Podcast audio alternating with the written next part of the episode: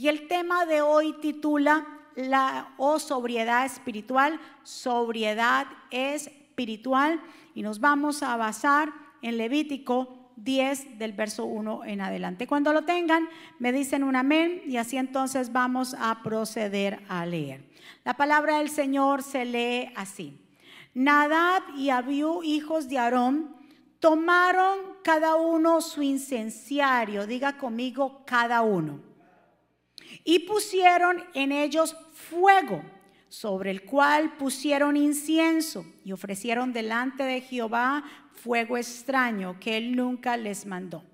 Y salió fuego del altar y salió fuego de delante de Jehová y los quemó y murieron delante de Jehová. Entonces dijo Moisés a Aarón, esto es lo que habló Jehová diciendo. En los que a mí se acercaren, me santificaré, y en presencia de todo el pueblo seré glorificado. Y Aarón cayó. Verso 4. Y llamó Moisés a Misael y a Elzafán, hijos de Uziel, tíos, tío de Aarón, y les dijo, acercaos y sacar vuestros hermanos delante del santuario fuera del campamento. Y ellos se acercaron y los sacaron con sus túnicas fuera del campamento, y como dijo Moisés. Entonces Moisés dijo a Aarón y a Eleazar e Itamar, o sea, a los otros hijos que habían quedado, no descubráis vuestra cabeza, ni raiguéis vuestros vestidos en señal de duelo, para que ustedes no mueran o no muráis. Ni se levante la ira sobre toda la congregación. Pero vuestros hermanos, toda la casa de Israel, si lamentaren por el incendio que Jehová ha hecho, ni saldréis de la puerta del tabernáculo de reunión, porque moriréis, por cuanto el aceite de la unción de Jehová está sobre vosotros. Y ellos hicieron conforme al dicho de Moisés. Verso 8.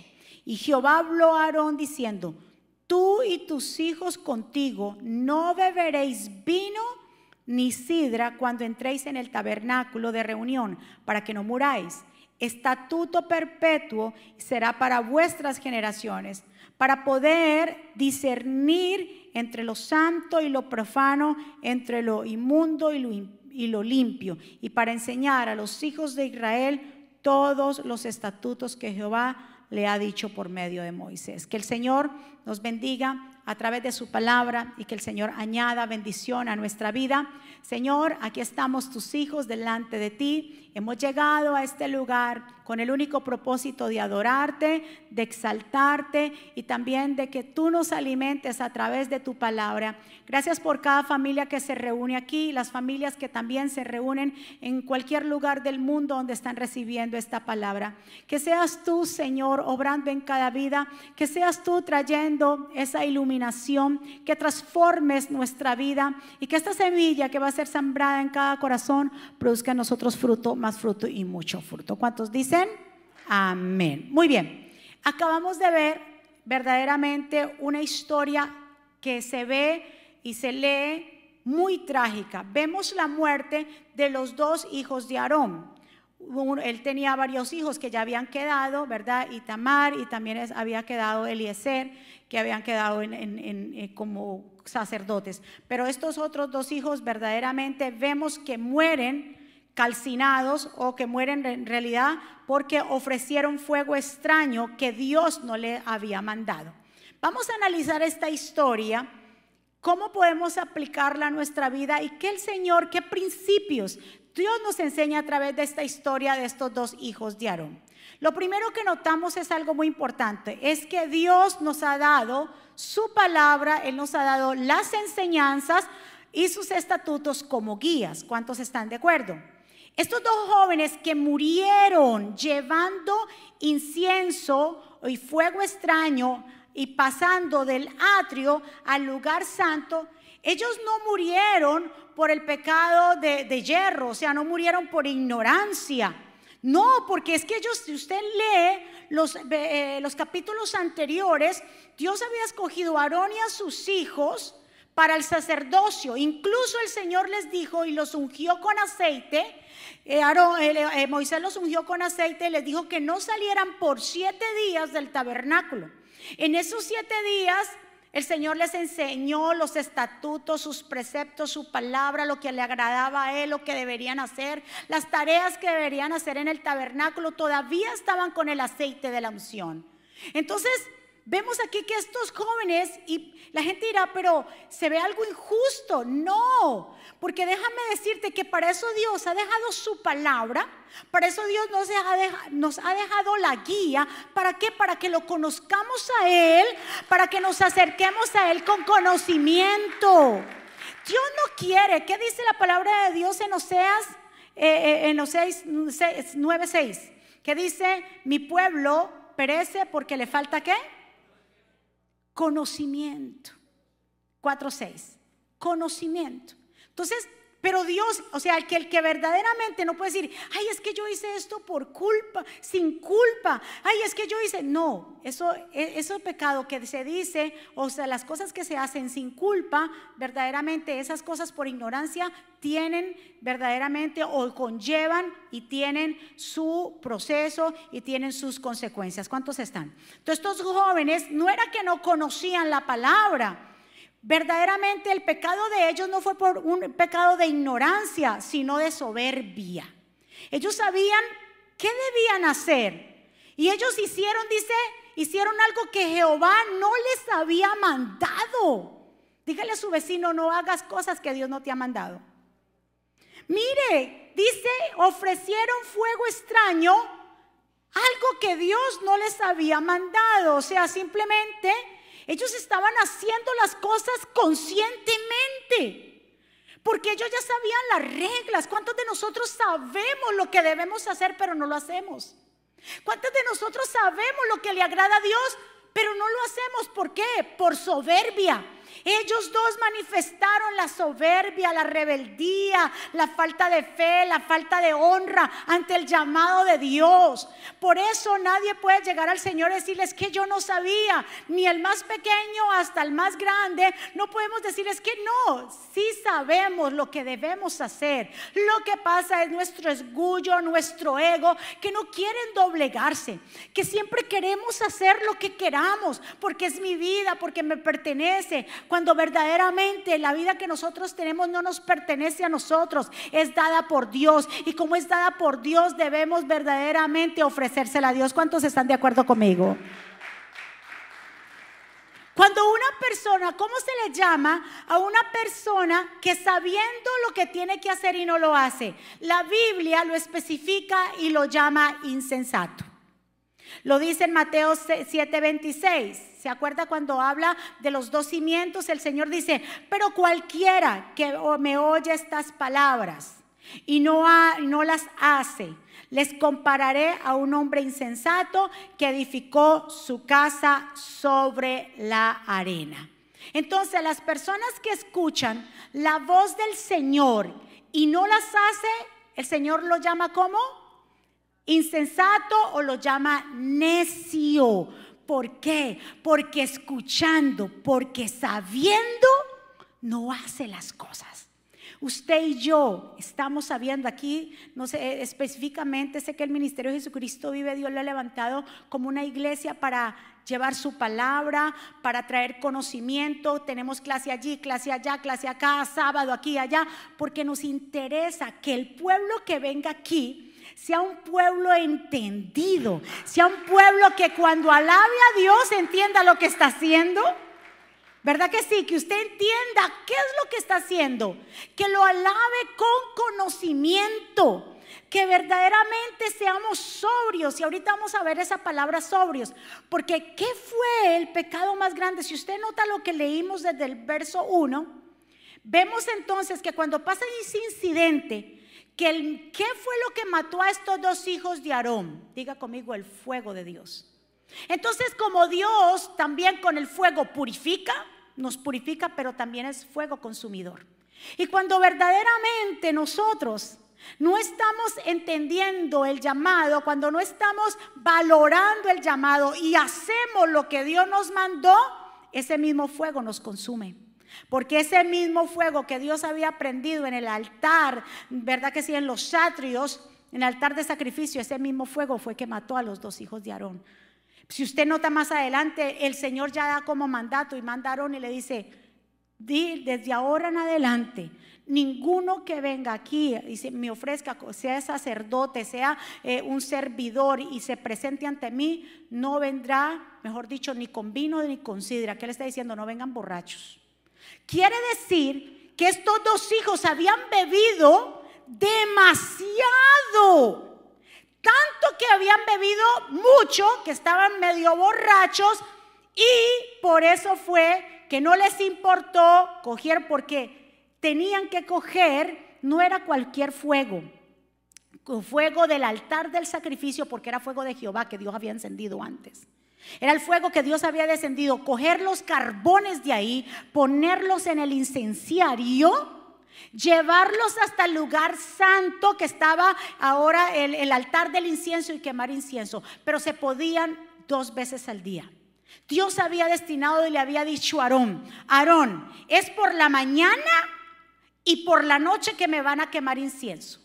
Estos muchachos, aparte de pronto de haber cogido fuego, que de pronto dijeron, ay, qué cuento de coger del fuego del altar, cojámoslo de, de allí y pusieron, y quién sabe si fue a la hora que Dios tampoco quería, porque dijo que Dios no le había mandado. ¿Por qué hicieron eso? Porque estaban borrachos.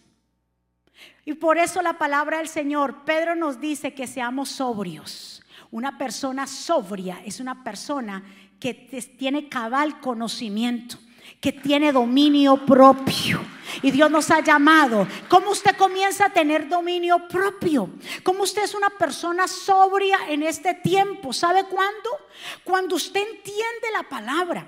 Cuando usted aplica la palabra, cuando usted digiere la palabra de Dios, a usted lo hace una persona que comienza a tener dominio propio. Porque un borracho, imagínese una persona borracha, ¿verdad que sí? No puede distinguir entre las cosas. Puede ver que vea un árbol y borracho ve una persona.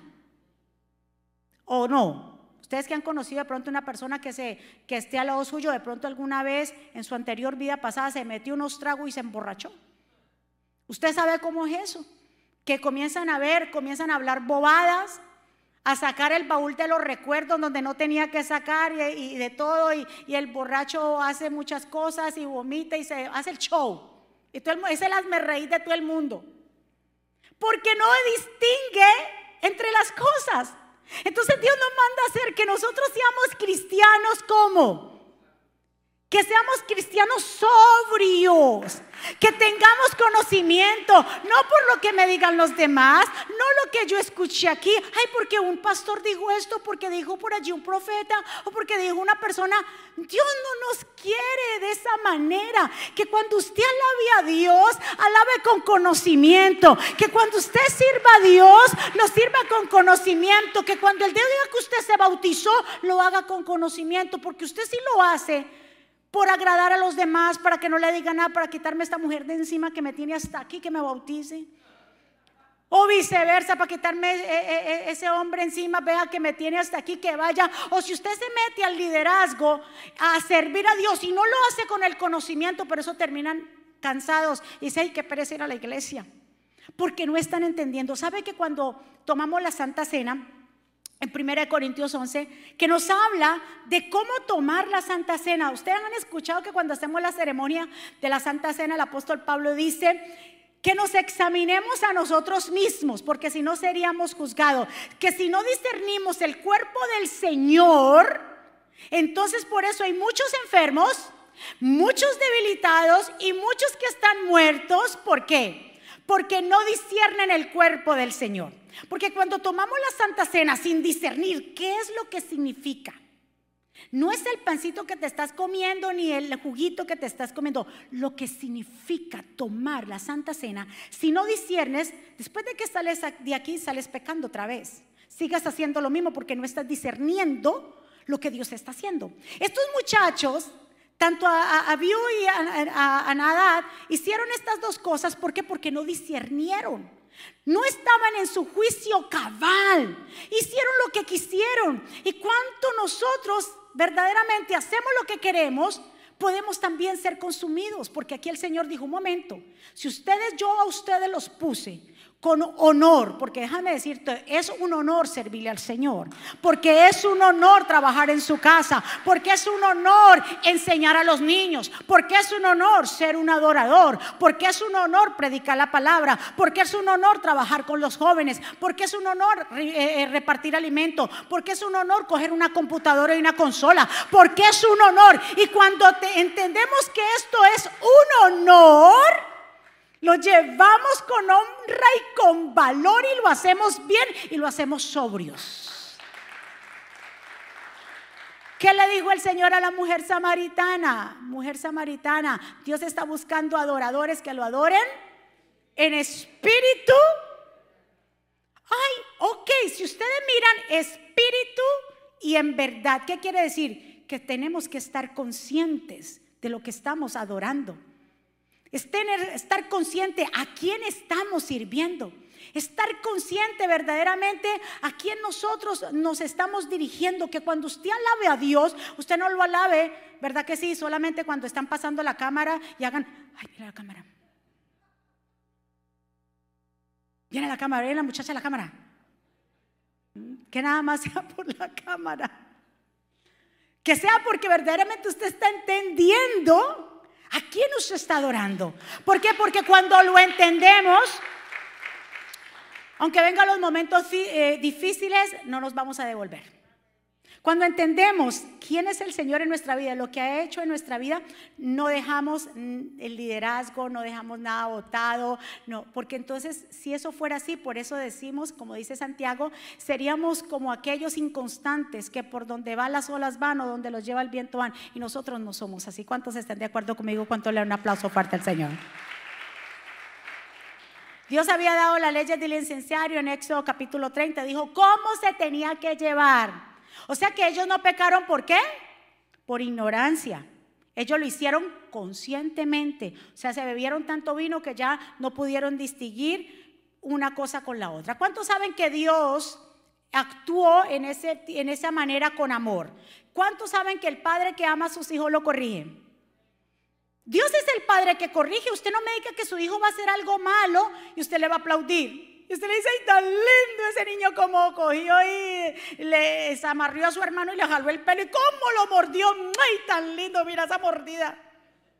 ¿Verdad que usted no hace así? Usted le dice, ¿cómo se le ocurre a time out? Lo siento allí, o le, o, le da una pelita ahí, y usted, ¿y por qué? Porque verdaderamente el Padre que ama corrige. Aquí vemos Dios que corrigió de una manera visible. ¿Por qué ustedes creen que Dios lo hizo tan visible y el mismo fuego de Dios fue que los quemó? ¿Sabe por qué? Porque ellos estaban en un grado de honor y cuando Dios nos ha dado un grado de honor y cuando nosotros las cosas de que los hacemos notoria, también la disciplina de Dios es notoria frente a la gente. ¿Cuántos están?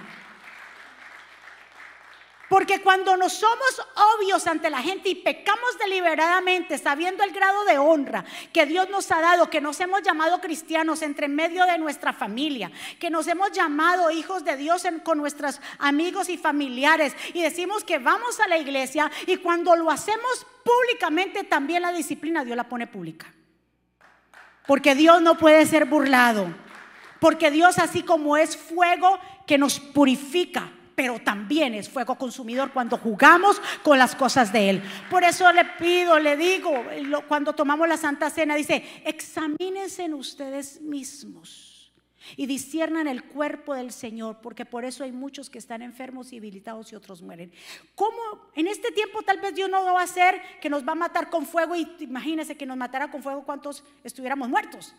¿Verdad que sí? Porque de una manera u otra. Pero cuando venimos con corazón arrepentido al Señor, también Dios dice que Dios nos abraza con su misericordia.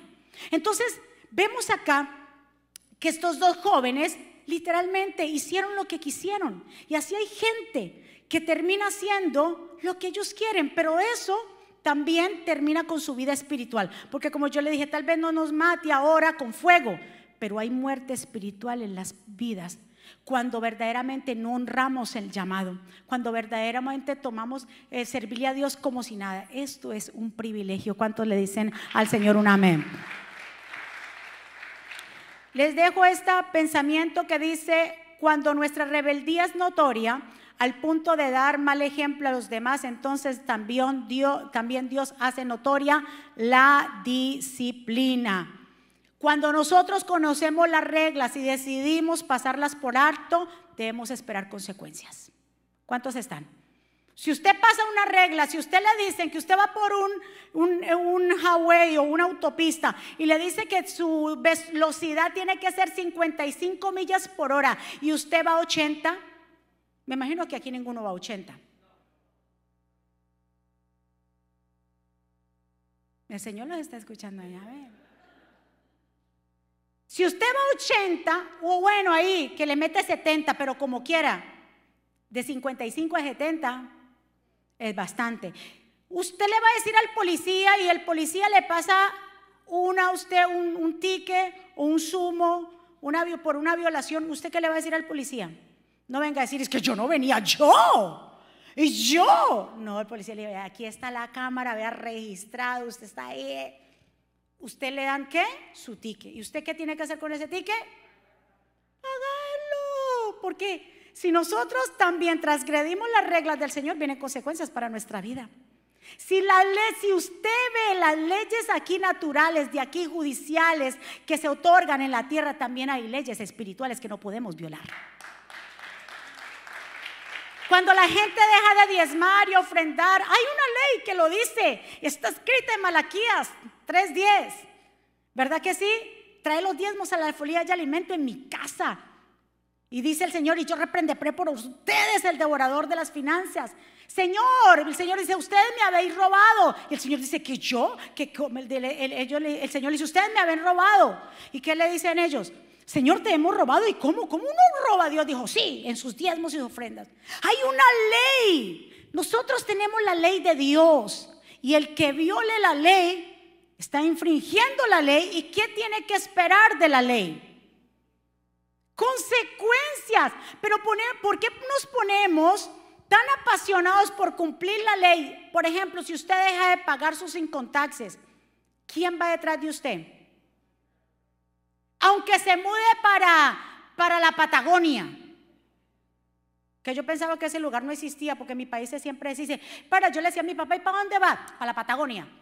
Yo pensaba que ese era un lugar de, que no existía. Después de conocer a mis amigos argentinos, y una vez yo le dije, ¿para dónde va? Le digo, para la Patagonia. Me dice, ¿te vas para la Patagonia? Yo le dije, ¿cómo así? Es que eso, eso está en Argentina y yo no te lo puedo creer. Muéstrame en el mapa. Cuando la Patagonia en el último lugar. Porque esos dichos que a veces le dicen los papás a uno, yo pensaba que eso era pues, un dicho, pero existe la Patagonia. Y aunque usted se vaya para la Patagonia, para la Conchinchina, ¿Conchinchina existe? Por si acaso. Luego no me vaya a salir que en su país hay un lugar por allá que se llama la Conchinchina. Y verdad que sí, aunque usted se vaya para allá, allá le cae quién? O a los que pagan manutención de niño, child support, vaya y piérdase usted. Aunque esté enterrado y usted diga que se esté seis bajo tierra, allá lo sacan para que le pague manutención a sus muchachos. Si eso es la ley de aquí. Pero ¿por qué? Entonces hay que sacarlo y cobrarlo porque a usted le bloquean las cuentas, le hacen de todo. Por eso hay una propaganda que dice, y si usted le debe al IRS, venga que nosotros arreglamos, porque sabe que el IRS le cae. Si esas son las leyes naturales de aquí, ¿por qué entonces nosotros verdaderamente no somos serios en cumplir la ley de Dios? ¿Cuántos están de acuerdo conmigo? ¿Cuántos le dan? Porque también eso el que la cumple, el que no la cumple trae consecuencias. Pero el que las cumple trae promesas y larga vida. ¿Cuántos están de acuerdo conmigo? Por eso el Señor dice uno de los diez mandamientos que el Señor habla en su palabra, dice a, a los hijos, hijos, honren a su padre y a su madre para que cuando sean viejos, ¿verdad que sí? O para cuando tengan larga vida en esta tierra eso es un principio, hay una ley, pero hay hijos que esa ley no va conmigo. No, mi mamá recibe más que yo. mi mamá tiene seguro de no sé qué. Recibe el de mi papá que ya se murió. Recibe un montón de... A mi mamá no le hace falta nada. O el papá, mi papá, mi papá tiene un retirazo. Estoy esperando nada más que me, me firme para yo heredar todo lo que él tiene. No importa qué retiro, cómo gane tu mamá, tu papá, no importa el trabajazo que él tenga. Hay una ley que cumplir. Y si usted quiere vivir bien la vida en esta tierra, honre a su mamá y a su papá. No sea como los religiosos que Jesús por eso los reprendió, porque los religiosos no querían dar honrar a su mamá y a su papá y decían que todo lo que ellos tenían y poseían lo habían ofrecido a Dios, porque la ley decía que todo lo que usted había ofrecido prometido a Dios no lo podía repartir a los demás. Entonces ellos decían, ya todo lo hemos presentado a Dios, así que no le podemos dar a papá ni a mamá. El Señor dijo, mire, duros de corazón, no hagan eso porque no quieren dar a sus papás. Mis amados, en resumidas cuentas y para terminar, lo que hicieron estos dos jóvenes realmente fue necedad.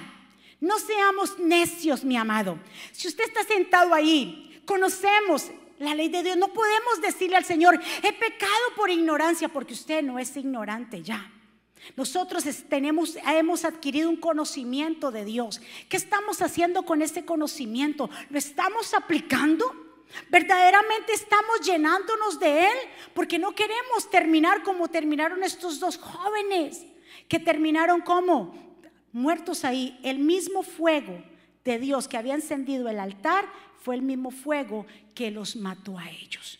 Yo te vengo a decir, como dice el apóstol Pedro acá, dice bien claro cuando, y decimos mucho este versículo bíblico, pero eso es así, cuando dice que nosotros, el, enemigo, 1 Pedro 5.8, sed sobrios y velad, porque vuestro adversario, el diablo, pero mire la palabra primero antes de decir diablo que dice, sed sobrios, porque vuestro adversario, el diablo, cual es león rugiente, anda alrededor buscando a quien devorar. Pero para que no me devore, yo tengo que estar qué? Porque si usted no está ¿verdad? Es sobrio cuando ve un león. Si usted está, no puede diferenciar una cosa y la otra. Imagina que un borracho ve un león y dice que un gatico. Porque no, no puede discernir, pero cuando usted está sobrio, sobrio, quiere decir que usted tiene sentido común, que usted tiene conocimiento de Dios y que usted tiene dominio propio, cuando usted ve al león, dice, león, a la casa que viene, usted lo reprende, usted ya no lo ve como gato, sino que usted lo reprende. ¿Cuántos están entendiendo lo que el Señor les está hablando en esta mañana? ¿Sabe qué significa sobrio? Tener buen criterio, ser razonable, tener dominio propio. Diga conmigo, yo voy a tener dominio propio.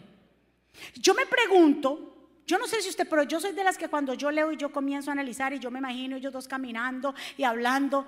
Y yo me pregunto, óigame, estos dos muchachos, hermanos, criados, sabiendo lo que el Señor les había dicho, eh, escogido, pasaron siete días con su papá en el tabernáculo, recibieron instrucciones, ¿por qué uno no reprendió al otro? Porque uno podía haber dicho, oiga, no, no tome tanto vino. Hoy no, ¿por qué vamos ahora a llevar incienso si no es la mañana ni la noche? Dios no nos ha mandado ahora, no podemos. Mire, usted no. Porque, escúcheme bien lo que dice la escritura, porque es que un ciego no puede ser guía de otro ciego. Los dos verdaderamente cometieron ese pecado porque los dos verdaderamente no valoraron el llamado. ¿Y qué personas te están rodeando a ti que no te están diciendo las cosas como son? Los verdaderos amigos no son aquellos que te dan golpecito y te dicen, wow, qué, qué tremendo. Los verdaderos amigos te dicen, no está bien lo que estás haciendo. Pon tu atención. Los verdaderos amigos, aunque usted no tenga amigos por fuera, pero cuando un papá o una mamá te hacen ver las cosas, no lo mire como son sus enemigos, al contrario, son sus mejores amigos y te están diciendo la verdad. Cuando un tío, una tía, un familiar, un pastor, un líder te dice la verdad, no se enoje con ellos. Al contrario, te están haciendo caer en cuenta para que seas un hombre o una mujer sobria y tenga dominio propio. ¿Cuántos están de acuerdo conmigo? Guía, imagínese lo que dice la escritura. No podemos dejar que un ciego guíe a otro ciego. ¿Cuántos están? Primera de Corintios 15, 34 dice, sean sobrios. Diga conmigo, yo voy a estar sobrio como conviene y dejen de pecar, porque algunos no tienen conocimiento de Dios para vergüenza de ustedes lo digo para vergüenza. Porque cuando la gente cuando no entiende, fácil le hace ver pornografía. Fácil mienten. Fácil se reúnen y no importa. Ay, no importa es mi familia que hagan lo que quiera. Cuando usted es sobrio, usted entiende que usted tiene que guardar su santidad. Escuche muy bien. No deje que nadie, sea amigo, familia, compañeros de trabajo, si ellos están haciendo lo malo, no se una a eso. Que porque usted pertenecerá al grupo para que no lo vean religioso. No lo hagas. No lo hagas por complacer a los demás. Ay, para que me digan que todo normal y ganármelos así. Ganárselos así, así no se gana la gente. Porque tarde que temprano, si algún día se llegan a convertir al Señor verdaderamente, te van a decir, ¿y tú por qué no me dijiste que eso era malo? ellos son los primeros en sacarte la tarjeta. Tu misma familia que aplaudes en cuando están haciendo lo malo y si tú no los dejas saber lo que están haciendo es mal, algún día que ellos sean los que cuando se convierten en el Señor son los mismos en decirte, tú no fuiste verdaderamente sincero y por qué no me no me dijiste que yo estaba haciendo mal.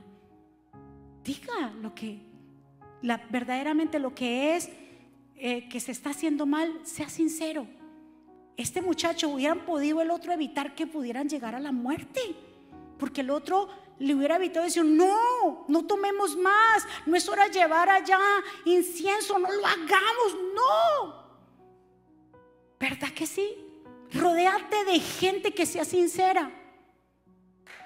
Rodéate de gente que te confronte. Rodéate de gente que no siempre te esté pasando pañitos, sino que te digan la verdad. Aarón perdió a sus dos hijos porque ellos desobedecieron. Usted como padre, enseñe, hable, diga. Ni se culpe por los errores de sus hijos. Tampoco se culpe por ellos. Porque Aarón trató y Dios trató con ellos mismos, pero ellos, el pecado de soberbia fue más grande.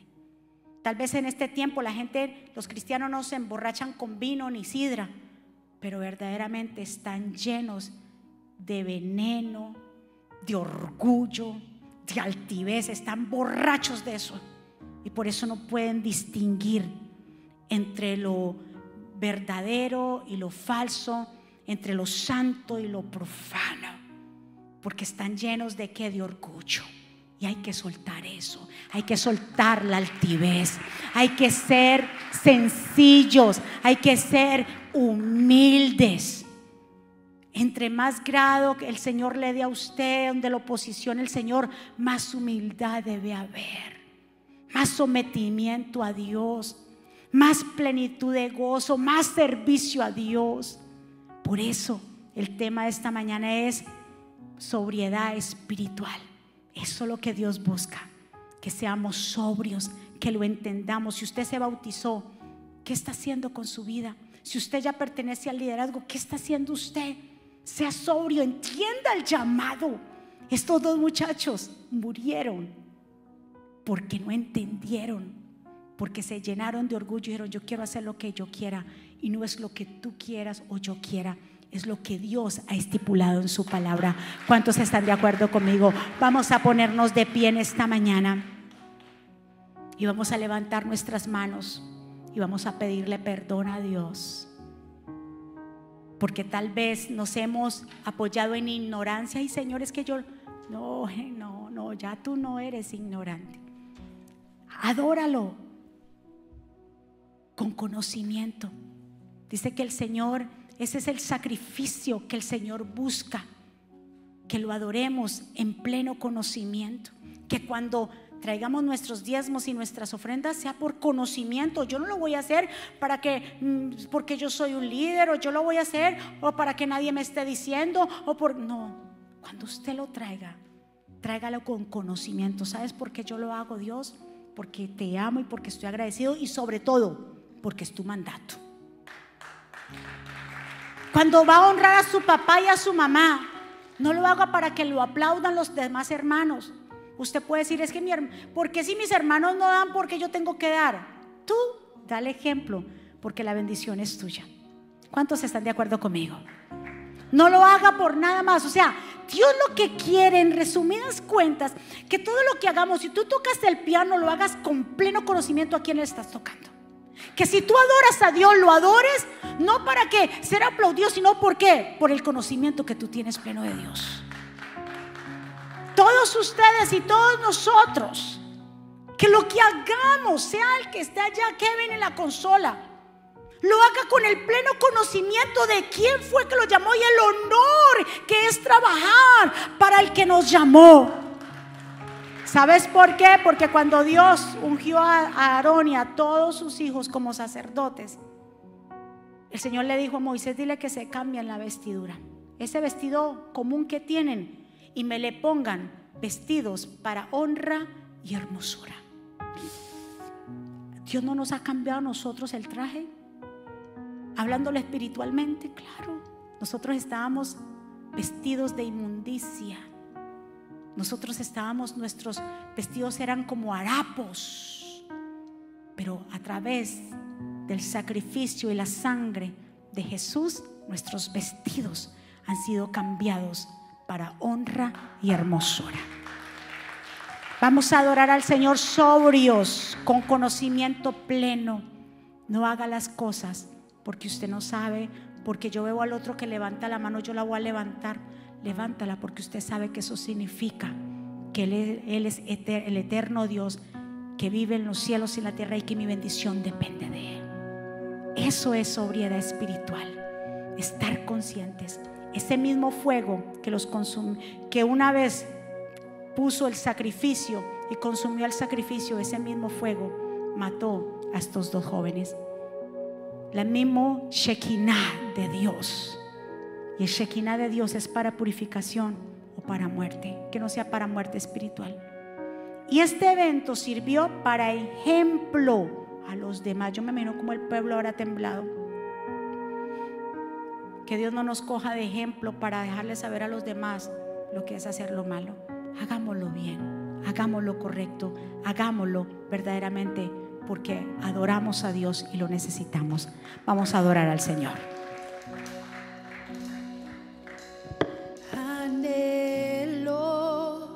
Conocerte más, vivir en santidad, en intimidad.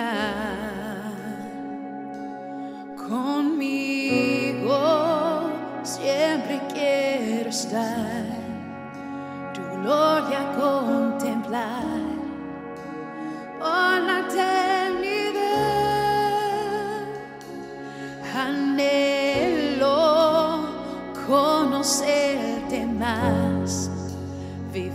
En santidad, en intimidad.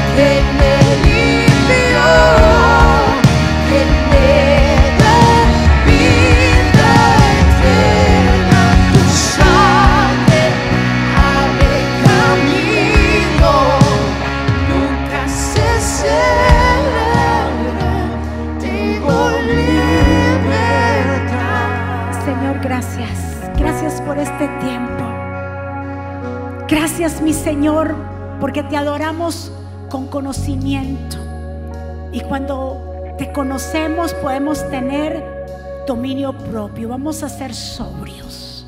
Ayúdanos, Señor, a seguirnos fortaleciéndonos en ti. Ayúdanos a tener ese conocimiento pleno de tu palabra.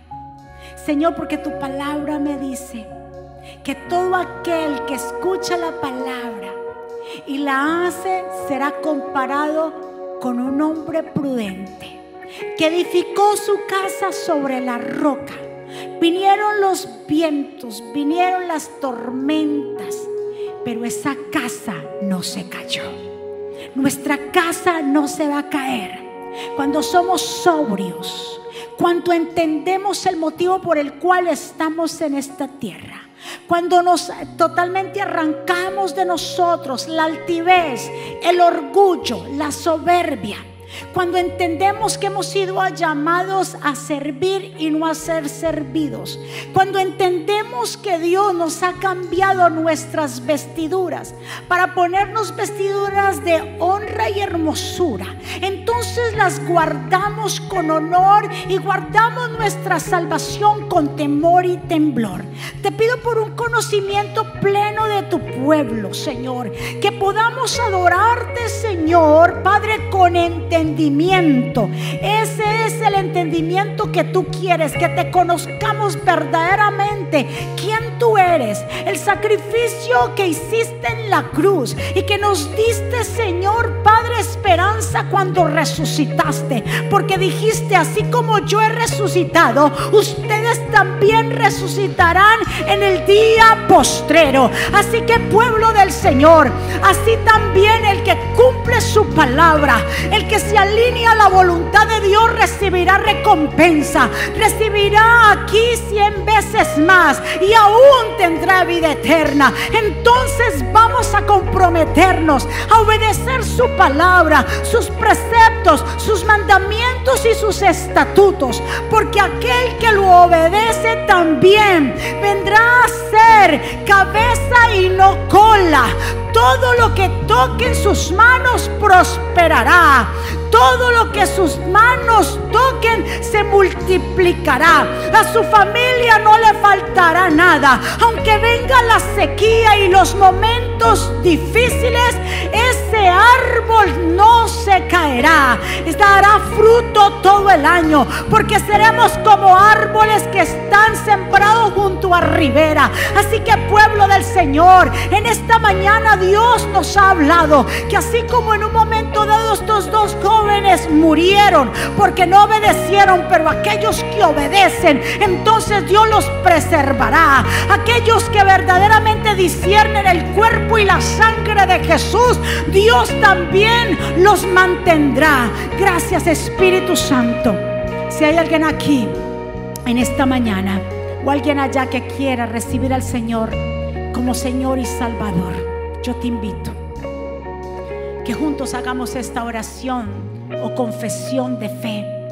Que abras tu corazón y repitas ahí conmigo, Señor Jesús, yo te doy gracias por mi vida. Yo te pido perdón por mis pecados y te recibo como mi Señor y suficiente Salvador. Perdóname, ayúdame, enséñame a caminar en verdad. Señor, enséñame tus mandamientos, porque yo quiero caminar sobrio con dominio propio para discernir lo que no te agrada, lo que te agrada y también para discernir las trampas del enemigo. Ayúdanos, Señor, y ayúdame. Y escribe mi nombre en el libro de la vida, en el nombre de Jesús. Denle un aplauso fuerte al Señor. Vamos, ¿quién vive? Y a su nombre, ¿cómo está el pueblo de Dios? ¿Cuántos recibieron esa palabra de poder? Te damos gracias por este tiempo maravilloso en que tú nos permites estar aquí reunidos en tu nombre. Gracias por tu amor, por tu misericordia. Sellamos esta palabra en cada corazón y declaro que esta palabra producirá en nosotros fruto más fruto y mucho fruto. Señor, que tu pueblo en esta semana, Señor, buscará de tu rostro que se fortalecerá en ti, caminará y no se cansará, que habrá milagros, Señor, de sanidad, de liberación. Señor, gracias por ellos y por las familias que aquí se reúnen. Gracias, Dios mío, por cada departamento de líderes que hay aquí, por su esfuerzo y por su dedicación, por aquellos que también nos están viendo a través de los medios sociales. Gracias por ellos, Señor. Gracias, Padre, porque tú has sido bueno y hasta aquí tú nos has traído. Pueblo del Señor, que Jehová te bendiga. Que Jehová te guarde, que Jehová haga resplandecer su rostro sobre ti, tenga de ti misericordia, que Jehová alce sobre ti su rostro y ponga en ti paz. Y termino con estas palabras, vivan en gozo, sigan creciendo hasta alcanzar la madurez. Anímense los unos a los otros, por favor, vivan en paz y armonía. Entonces el Dios de amor y paz estará con ustedes. Que la gracia del Señor Jesucristo, el amor de Dios y la comunión con el Espíritu Santo sea con todos ustedes. Saludados los unos a los otros. Muchas bendiciones, les amamos. Gracias.